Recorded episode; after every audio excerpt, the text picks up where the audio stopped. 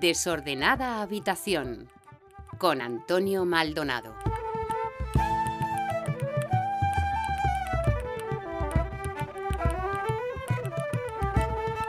Hola, ¿qué tal? Bienvenido, bienvenida a esta desordenada habitación. Un saludo de este humilde provinciano de la Osa Menor a la conquista del espacio interestelar y vestido de gris claro. Lo primero, muchísimas gracias por los estupendos y cariñosos mensajes y comentarios que me habéis hecho llegar sobre las primeras publicaciones de este podcast durante su estreno hace tan tan poquito tan poquito tiempo, poquitos días. A esta hora, durante la grabación de este podcast, sigue el recuento de votos en las elecciones de Estados Unidos. Denuncias, amenazas, conspiraciones de todo tipo ya acechaban desde hace mucho tiempo, pero se hace todo, no sé si opináis igual, como mucho más presente. Y nos augura un futuro que, bueno, habrá que ver qué cosas ocurrirán después de estas elecciones.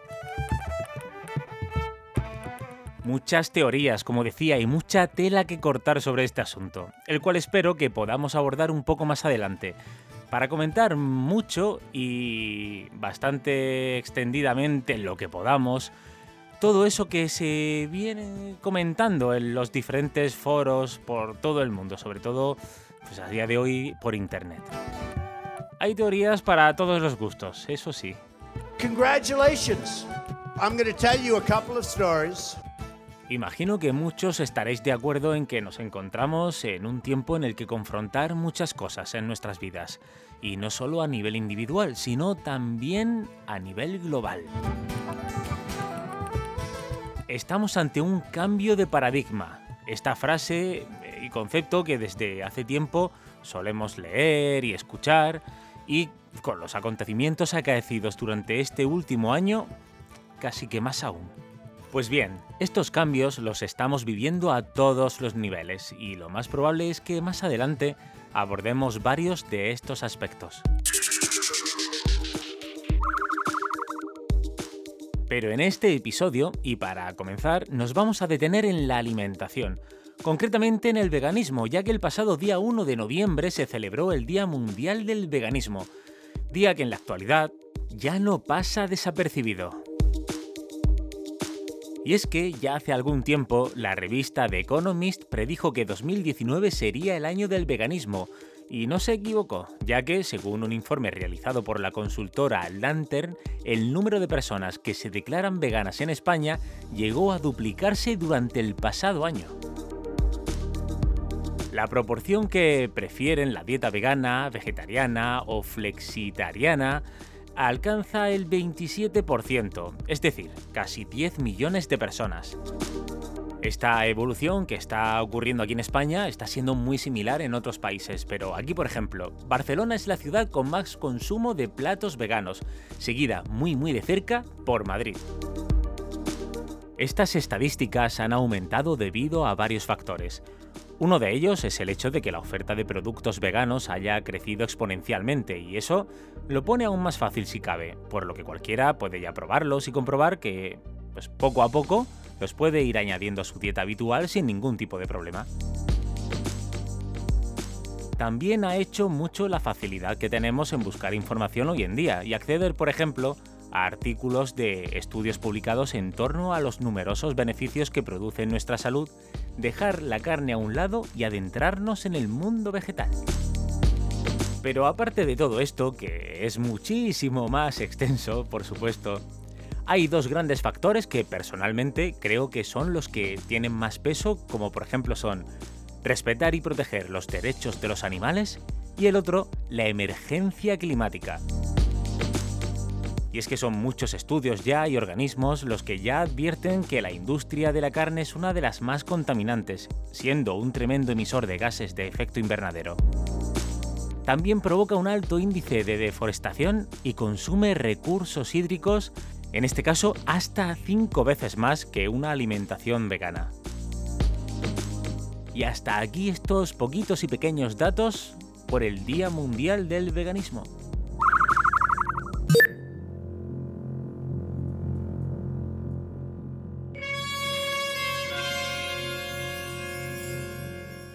Hace pocos días falleció un grandísimo referente de la gran pantalla. Se marchó el escocés Sean Connery. Es por esto que quería hacer una pequeñita referencia sobre el que para muchos es el mejor James Bond que ha habido.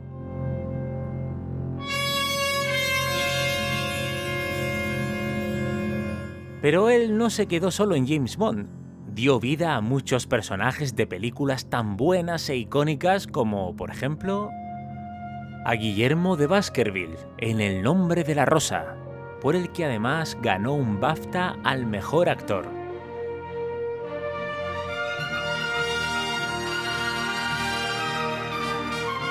Jim Malone en Los Intocables de Elliot Ness, con la que además ganó un Oscar y un Globo de Oro como actor de reparto.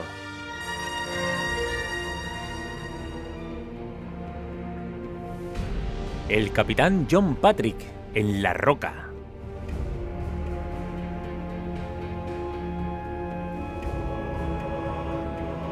Otro capitán, Marco Ramius en La caza del Octubre Rojo.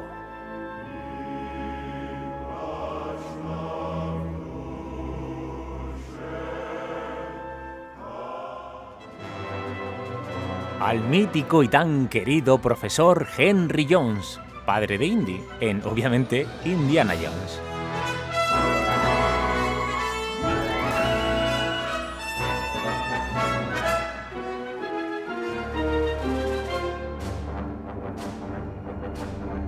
Y por supuesto, al espadero mayor del rey Carlos I de España, Juan Sánchez Villalobos Ramírez, también conocido como el español, en una de mis pelis favoritas, Highlander, también conocida como Los Inmortales.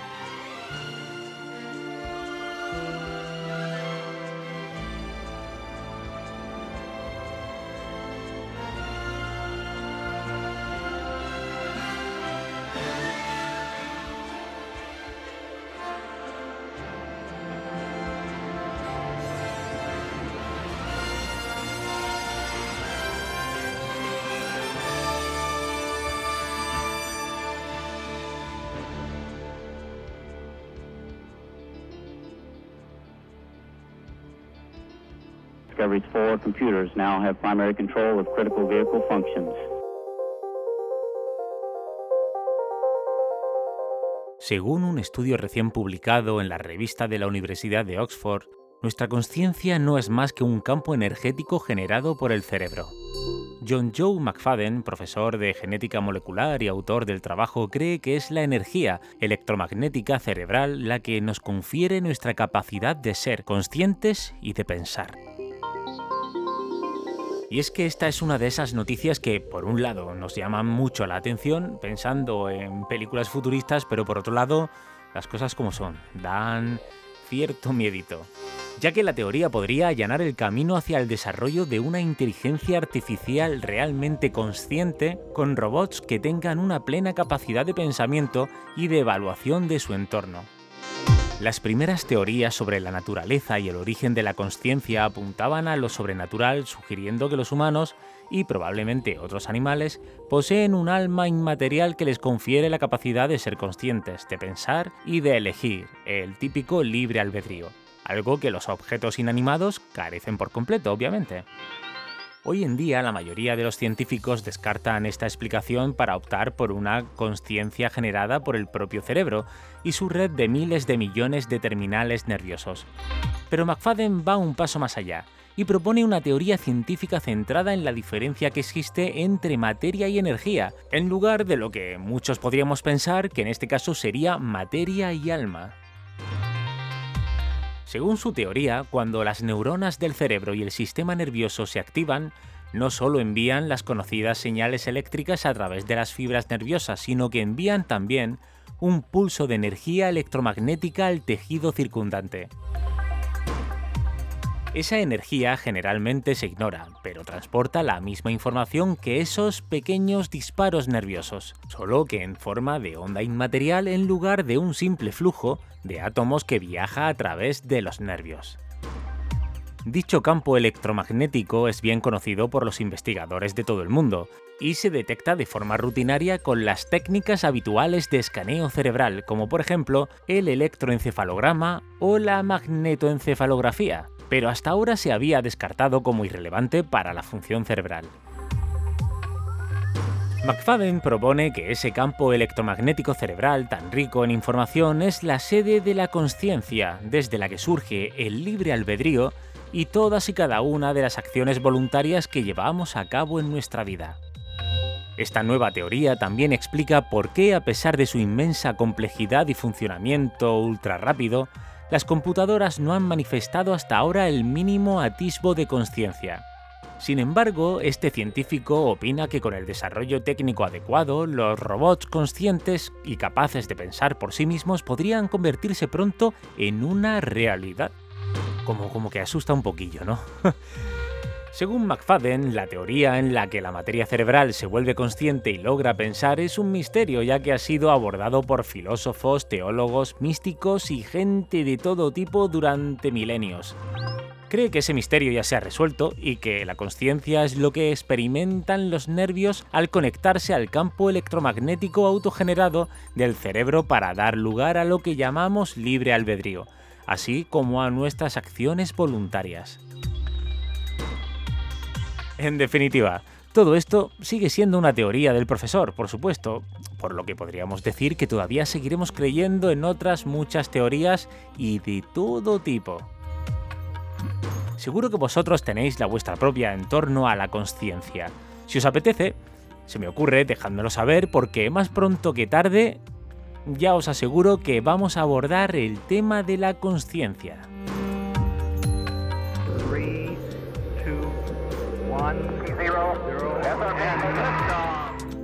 Desordenada habitación con Antonio Maldonado.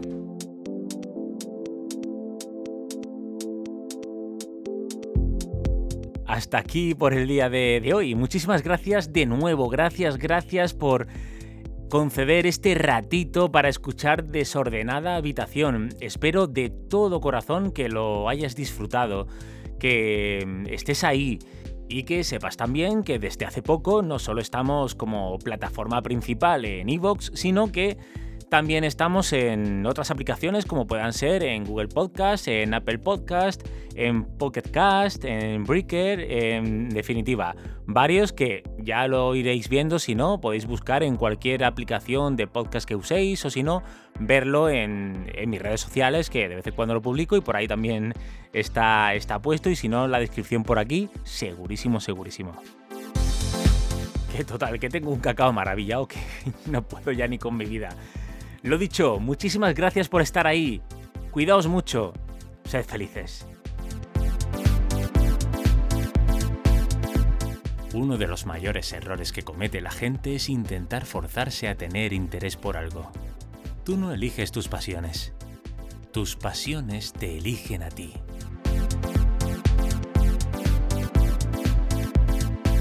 Desordenada habitación con Antonio Maldonado.